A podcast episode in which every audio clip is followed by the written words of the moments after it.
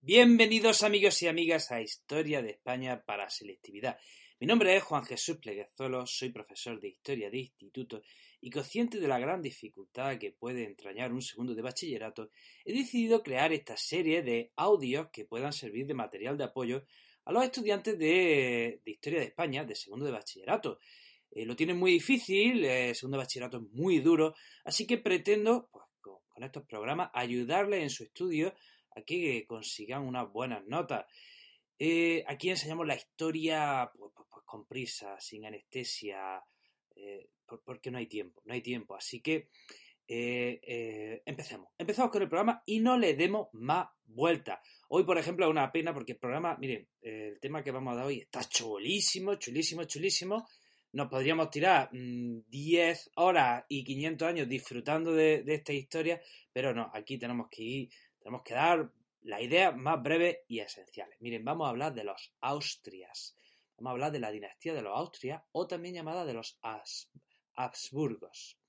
Eh, ya saben ustedes que eh, Juana la Loca se casa con, Felipe el Hermoso y tienen un hijo que es Carlos I. Carlos I que nace en Gante. Bien, pues eh, Carlos I en 1516 hereda por parte de hereda pues, todos los territorios, o sea, todos los territorios del mundo, o casi, casi, casi, lo hereda Carlos I. Miren, en 1516 hereda por parte de su madre, pues todos los territorios de la corona de Aragón, o sea, o sea, aquí yo tendría que preguntarles, si estuviéramos en clase, os preguntaría a los alumnos, ¿qué territorios tenía Aragón? Pues miren, en la corona de Aragón tenía eh, lo que es la corona de Aragón, pero también tenía las Islas Baleares, también tenía eh, Nápoles, también tenía distintas plazas eh, distintas, distintas plazas por el norte de África. O sea, eh, Aragón tenía pues, un pequeño imperio a lo largo del Mediterráneo. Y por parte de madre también hereda eh, los territorios de la corona de Castilla. Y aquí preguntamos qué territorios tenía Castilla. De nuevo, pues hereda pues, por algunas ciudades de todo lo que es Castilla, algunas ciudades en el norte de África, y las Canarias, etcétera. Pero es que por parte de padre por parte de padre de Felipe el Hermoso también hereda varios territorios en el centro de Europa. Pero esto es 1516, pero es que, es cuando llega a España. ¿eh? es, es, el año que llega a España, en 1516, a, suceder, a recoger todo eso, toda esa herencia, a ser proclamado rey de España. Y, en 1519 opta, tiene la opción eh, de ser nombrado emperador de Alemania. ¿Eh? O sea, no solo reinaría sobre Alemania, sino que tendría el título de emperador. ¿Qué, supone ser emperador? Principalmente en aquella época suponía defender la cristiandad. Defender la cristiandad de todos los enemigos del cristianismo e, y más en concreto defender más que el cristianismo el catolicismo, defender la iglesia católica.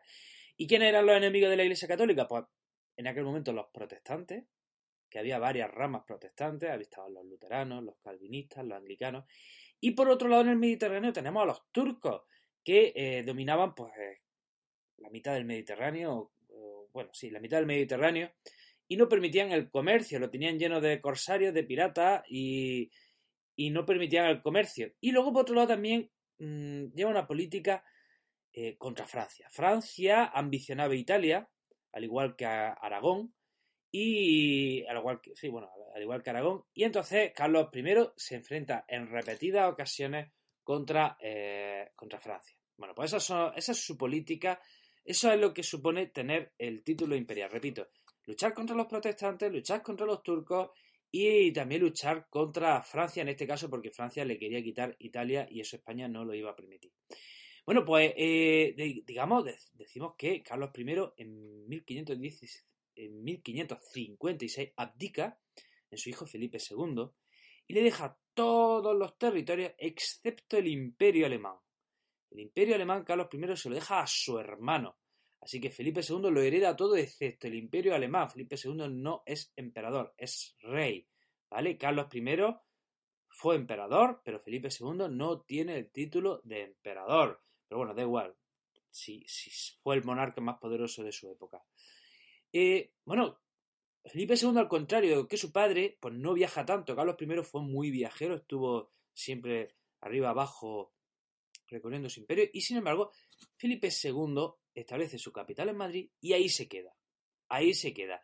desde Madrid, desde el, desde el Escorial, eh, lo controla todo, lo gobierna todo. Este fue un, fue un funcionario diligente que riguroso. Eh, Felipe II fue una persona muy, un rey muy riguroso a la hora de, llevar su gobierno. Y, bueno, por lo demás, lleva a cabo la misma política que el padre, es decir, defender el catolicismo, lucha contra Francia y defensa del catolicismo. Y además, y además tenemos que decir que en 1580 se anexiona Portugal. Imagínense, Portugal, con todo el imperio que tenía Portugal, tenemos que España en este momento se convierte en un imperio gigantesco de unas proporciones eh, descomunales. Por eso se decía aquello de que en su imperio no se ponía el sol. Bueno, pues vamos a hablar ahora de la política exterior. La política exterior, eh, la política exterior de los Austria. Bien, bueno, pues eh, ya hemos dicho lucha contra el protestantismo, eso es lo primero. La lucha contra el protestantismo y en concreto contra el luteranismo que estaba cundiendo en Alemania. En principio, Carlos I intenta por las buenas terminar con el luteranismo eh, en Alemania, convocando una reunión que se llama la Dieta de Worms en 1521. Y, bueno, no es que tampoco es que tuviese muchas ganas Carlos I de dialogar, sencillamente, perdón, ya, ya perdón, tenemos que decir ya Carlos V, que había sido nombrado emperador. Carlos V ya no tenía muchas ganas de dialogar, sencillamente tenía ganas de ordenarle a los luteranos que se estuviesen ya quietecicos y callaicos, que eran unos pesados. Pero los protestantes, los luteranos, o sea, los luteranos protestantes, ni, no hacen caso y, siguen protestando, siguen difundiendo su nueva religión. Y, Carlos V pues ya pasa a la represión, a, la lucha armada, y se produce una gran batalla en Mulberg en 1547 entre Carlos V y su ejército católico contra los protestantes. Y gana, gana Carlos V. Gana, gana Carlos V. Eh, paralelamente, la Iglesia Católica toma medidas contra los protestantes y convoca el Concilio de Trento en 1545. Bueno, habíamos dicho que Mulberg gana Carlos V, le gana a los protestantes, pero no termina con el problema. Así que, así que en 1555 se firma la paz de Augsburgo. ¿Qué significaba esa paz? Pues dejaban que cada príncipe alemán eh, eligiese la religión de su principado, de su reino. ¿Eh? O sea, eh, bueno, hago paréntesis, por si no lo sabéis, Alemania estaba dividida en pequeños principados, en pequeños reinos, y al mando de cada reino había, digamos, un pequeño príncipe, un pequeño noble, ¿no? Bueno, pues en la paz de Augsburgo eh, se deja que cada príncipe decida la religión de su, de su reino. O sea que si el príncipe se hacía protestante, ese pequeño reino se hacía entero protestante. Si, se hacía luterano, pues ese pequeño reino se hacía entero luterano. Eh, bueno, pues también tenemos que decir que, Felipe II, bueno, tanto Carlos I como Felipe II, también llevaba a cabo una lucha contra el anglicanismo, que se estaba contra el anglicanismo, ¿vale? Pues que eh, pues, que tenía la base en Inglaterra, donde la iba a tener. Bueno, ¿qué más? Lucha contra Francia. Vamos a ver la lucha contra Francia, esa época gloriosa en que siempre ganábamos los españoles. Bueno, la primera batalla que tenemos que destacar contra Francia es la batalla de Pavía en 1525. ¿Quién gana? Eh, como no, España. Eh, eh, fíjense, la batalla de Pavía, bueno, por supuesto, ya lo he dicho antes, lo vuelvo a decir, ¿por qué nos peleábamos con Francia? Por Italia. Bueno, pues se da la batalla de Pavía de 1525, gana España, y ahí el Papa se pone tonto y se pone de parte de, Francia. ¿Y cómo responden los españoles? Pues estaba enterado, saquean Roma. ¿Eh? Los españoles saquean Roma en 1527, algo que conmocionó el mundo de la época, porque Roma era la ciudad santa, y cómo se atrevían a estos españoles a saquearla. Bueno, pues así respondieron los españoles. Ya Felipe II en 1557 se vuelve a enfrentar a los franceses en la batalla de San Quintín, ¿Quién gana? Otra vez los españoles. Y aquí se firma una paz que es la paz. uh, la paz que he dicho. Aquí se firma una paz que es la paz de Cateao Cambresis, 1559. Y bueno, estas son las dos, quizás dos de las batallas más importantes entre Francia y España. Hubo más, pero vamos a destacar estas dos. Repito, batalla de Pavía, batalla de Pavía en 1525, batalla de San Quintín en 1557. Bueno, pues, ¿qué sucede a finales del siglo XVI? Pues que el rey francés Enrique IV se pone tonto y se, y se convierte al, se, convierte al, protestantismo. ¿Por qué hace Felipe II? Porque eso no lo acepta, interviene con un par en Francia y obliga a Enrique IV a que, sea otra vez católico. ¿Vale? Así que cuando Enrique IV ve las tropas españolas, dice, uy, uy, bueno, no, que era católico, que era broma. Y se queda, y se queda en, en el catolicismo. Estamos hablando de 1593. Y vamos a hablar de la pérfida Albión, Inglaterra. Eh, eh, eh, ¿Qué sucede? Pues que Inglaterra pues, tenía una reina, Isabel I, que apoyaba a los corsarios ingleses que atacaban nuestros barcos que iban a América trayendo oro y plata. Por un lado, Isabel I era anglicana y en Inglaterra cundía el anglicanismo. Y por último, hay que decir que la reina Isabel I apoyaba a los rebeldes en Flandes. O sea que Felipe II no se anda con tonterías y planea la invasión de Inglaterra. Pero esta invasión fracasa. Estamos hablando de 1588. 1588. Eh, fracasa la invasión por el mal, por una mala organización. En fin, la invasión es un auténtico desastre. Ay, ¿Cómo vais, chicos? Madre mía. 11 minutos, madre mía. Este podcast va a ser largo. I'm sorry. Seguimos.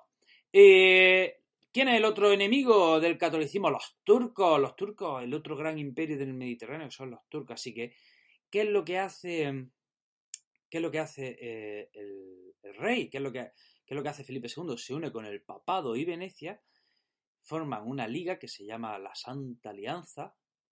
No se llama la, no, se llama la Santa Alianza, se llama la Liga Santa. ¿eh? Se llama la Liga Santa. Forman una alianza que se llama la Liga Santa y derrotan a los turcos en la batalla de Lepanto en 1571. Por cierto, que famoso escritor luchó allí y perdió una mano. Ah. Y vamos a hablar también de la gran China en el zapato del imperio español, que fue Flandes. Miren, Flandes comienza su rebelión en 1566 y, no pararon. No pararon. Eh, los, los distintos reyes, Felipe II envió un gobernador, envió otro, envió otro, a ver si reprimían a sangre y fuego a los rebeldes, pero nada, los rebeldes holandeses eh, siempre estuvieron en alza. Se llegó a una solución intermedia que consistía en que los católicos al sur, los protestantes calvinistas al norte, pero, pero la rebelión siguió y siguió y siguió y muchos daños nos hizo. Bien, vamos a hablar ahora de la política interior. Cuando retrocedemos un poquito atrás, y resulta que cuando Carlos I, eh, cuando Carlos I opta al título imperial, sube los impuestos de forma salvaje, y aquí es cuando ya los comerciantes, los burgueses de Castilla, dicen, ¿dónde vas, chato?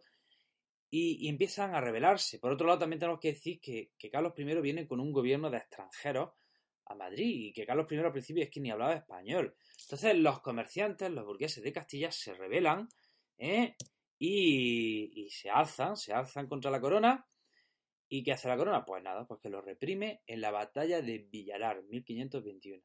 Y hay que decir que paralelamente a esta rebelión se produce en Valencia otra rebelión similar que se llama la rebelión de las Germanías. Bien, pues ¿qué más tenemos que decir de la política interior? Que en 1564, atención, atención qué medida toma Felipe II se prohíbe estudiar en el extranjero y la importación de libros desde el exterior. ¿Para qué? ¿Todo esto para qué? Sobre todo para impedir que el protestantismo se adentrase en España. También vamos a hablar ahora de la rebelión de los moriscos. Recordemos que los moriscos son aquellos eh, musulmanes que se habían quedado en España tras la conquista de Granada. Se supone que los moriscos se habían convertido al cristianismo, pero esto fue una cosa teórica. En la práctica los moriscos seguían siendo musulmanes y practicando su cultura. Hay que decir que entre Granada y Levante había unos 320.000 moriscos. Ojo, en, una, en un país, en España, que habría unos 6 millones de habitantes, pues 320.000 eran muchos. Eh, resulta que en 1566 hay un, hay un edicto que les prohíbe practicar su lengua, sus costumbres, su tradición. Y aquí es cuando ya estalla. Así que en 1568 los moriscos se rebelan en la Alpujarra y les dirige un tal Aben Humeya. Eh, ¿cómo, soluciona esto Felipe II? Pues nada, eh, manda a Juan de Austria, eh, manda a Juan de Austria con los tercios. ¿Y qué es lo que hace este señor, Juan de Austria?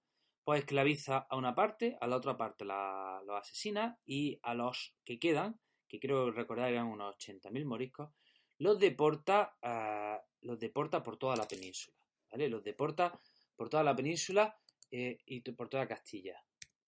Eh, otro conflicto de la política anterior, tenemos que hablar de Antonio Pérez. Antonio Pérez era un secretario de Felipe II que se vio envuelto en una conspiración. ¿Y qué hace? Huye a Aragón. Y resulta que Aragón no lo entrega. Y aquí yo te haría una pregunta que ya he repetido varias veces. ¿Cómo es que Aragón tiene derecho a, no entregar a Antonio Pérez si Aragón estaba bajo Felipe II? ¿Mm? Eh, esto debería saberlo ya, ¿vale? Debería saberlo, porque Aragón se permite no entregar a Antonio Pérez. ¿Qué es lo que hace Felipe II para apresar a Antonio Pérez? Usar al Tribunal de la Santa Inquisición, que sí tenía jurisdicción en todo el reino. Bueno, pues vamos a hablar ahora de la conquista de América.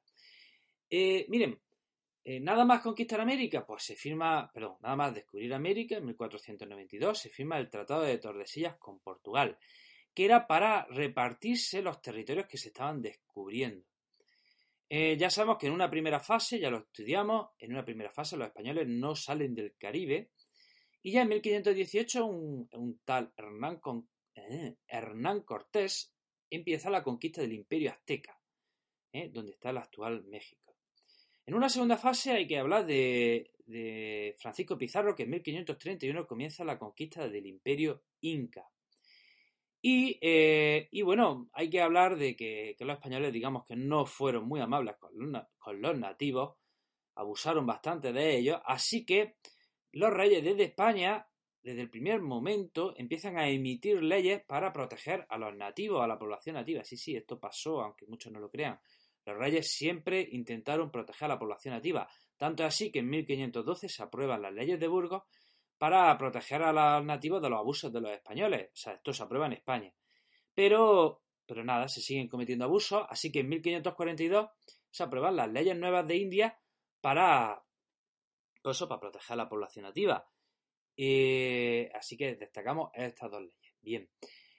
Bien, vamos a hablar de la sociedad estamental, que de esto pues ya hemos hablado bastante. Miren, en el siglo XVI tenemos que decir que hay eh, está el grupo de los privilegiados, que son la nobleza y el clero, eh, y los no privilegiados. Eh, la nobleza era un 5% de la población y el clero era entre un 5 y 10%. Y hay que decir que entre el clero hay que hablar de, bueno, y en la nobleza hay que decir que había alta nobleza, baja nobleza, y entre el clero pues había alto clero y bajo clero. Bien. Y entre los no privilegiados esto sí que era un grupo heterogéneo. Estaba desde el campesinado que trabajaba en eh, que trabajaba en régimen de servidumbre, hasta los comerciantes eh, o burgueses que vivían, tenían un nivel de vida mm, relativamente alto. Y luego había dos minorías que eran, pues, estaban abiertamente perseguidas y marginadas, que era la, la población de judíos conversos, ojo, no los judíos que ya habían sido expulsados, sino los judíos conversos y la población morisca, ¿vale?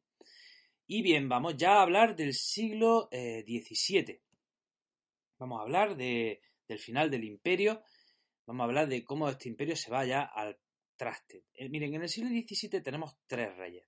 Tenemos que hablar de Felipe III, Felipe IV y Carlos II. Estos tres reyes, estos tres reyes, pues, bueno, mm, ¿cómo decirlo? No estaban muy preparados los pobres, eh, no estaban muy preparados para el gobierno, así que, pues, ¿qué es lo que hacían sobre todo Felipe III y Felipe IV? Pues dejan su gobierno en manos de los válidos, en manos de, en manos de ministros. Y estos ministros, estos ministros, algunos de ellos eran muy, muy, muy corruptos. Miren, vamos a hablar de Felipe III, que reina desde 1598 a 1621 y tuvo dos válidos principales. Uno fue el duque de Lerma, un gran corrupto, y el duque de Uceda. Eh, también corrupto, pero menos que el anterior. Y, destacar que durante este reinado, pues se cierra una de las una de las historias más tristes de, nuestra historia, que es la expulsión de los moriscos en 1609. Eh, de Felipe IV tenemos que destacar a su conde duque, que es el conde duque de Olivares, que atención, el pobre iluso intentó integrar todos los reinos en uno solo. y, tenemos que, y tenemos que hablar también de Carlos II, que le llamaban el hechizado, y que el pobre el pobrecico, pues miren, murió sin descendencia y la lió bien parda. Esto lo vemos en el próximo tema. Y bueno, vamos a hablar de, la guerra, vamos a hablar de la política exterior, que tenemos que hablar de la guerra de los 30 años. Y, fíjense, nuestros reyes ilusos, tontos y torpes ellos, que, que se lía una guerra en Centro Europa que ni, ni nos iba ni nos venía, iban a nuestro rey español, primero Felipe III luego Felipe IV, y se meten en esa guerra. Ya digo, cuando no nos, cuando no teníamos no se nos había perdido nada en esa guerra. Esa era una guerra entre protestantes y católicos. ¿eh? Pero también era una guerra contra el dominio de los, de los Habsburgo o reyes Austria. Eh, España se mete y no va bien, no le va bien, no le va bien. Ahí sufre una gran derrota en Rocroi en 1643. Y, y, bueno, esta guerra termina con los tratados de Westfalia en 1648. Y ahí termina en Centro Europa, pero ahí termina la guerra en Centro Europa. Y ahí España pues pierde, pierde territorio. Por ejemplo, en 1650 tiene que dar la independencia a las Provincias Unidas de Holanda. Eh, eh, la guerra ha terminado en Centro Europa, pero sigue entre Francia y España, hasta la paz de los Pirineos de 1659, en la que, como no, España pierde el Rosellón y la Cerdeña. Y ya para terminar, hablemos de la política interior, de las revueltas de 1640. Attention. Eh, el conde duque de Olivares habíamos dicho que había intentado integrar a todos los territorios en un solo reino, llamada la Unión de Armas. Eh, pues esto a Cataluña, Cataluña eso no lo acepta, se revela, Cataluña no acepta integrarse, pagar lo mismo que los demás o aportar los mismos hombres que aportaban los demás. ¿Y, qué, cuál es la mecha, cuál es la chispa que enciende toda esta rebelión? Pues mire, ya saben que España estaba en guerra contra Francia y el rey obligó a, la, población catalana a alojar a las tropas reales que tenían que pasar por Cataluña para ir a luchar a Francia. Parece que esas tropas españolas no se portaron muy bien y la liaron parda en su paso, con, en su paso por, por, Cataluña. Y aquí ya los catalanes se rebelan. Y se rebelan y, ojo, le llegan a ofrecer el Principado de, Cataluña al rey, al rey de Francia. ¿eh? Al rey de Francia. Así que Cataluña se integra momentáneamente eh, en Francia hasta que en 1652 definitivamente Barcelona se rinda al ejército real y es reintegrada en la corona española, ¿no? Y ya por último, tenemos que decir que paralelamente a la rebelión en Cataluña, fíjense, Portugal se rebela en 1640 y, y, en 1652 consigue su independencia y ya no volvió nunca, never, never and ever again. Y hasta aquí el tema, hasta aquí este tema que ah, nos llevamos por los uh, 22 minutos. Arrea. Bueno, pues eh, espero que este audio te, haya servido, te haya servido para, para entender un poquito más el tema, para repasarlo mejor, para estudiarlo mejor y para que saque una muy buena nota en el examen. Eh, si valoras mi trabajo, te pido pues, una valoración positiva en iTunes de 5 estrellas. Si está en iVoox, te pido un like. Y, te recuerdo que si eres un apasionado de la historia y de la educación, pues tengo otros proyectos ¿vale? Donde hablamos de historia pues, de una forma más calmada, de una forma mucho más pausada, no como en este, ¿vale? Te dejo las direcciones en las notas del programa, te mando un fuerte abrazo y te espero en el próximo episodio. Hasta pronto.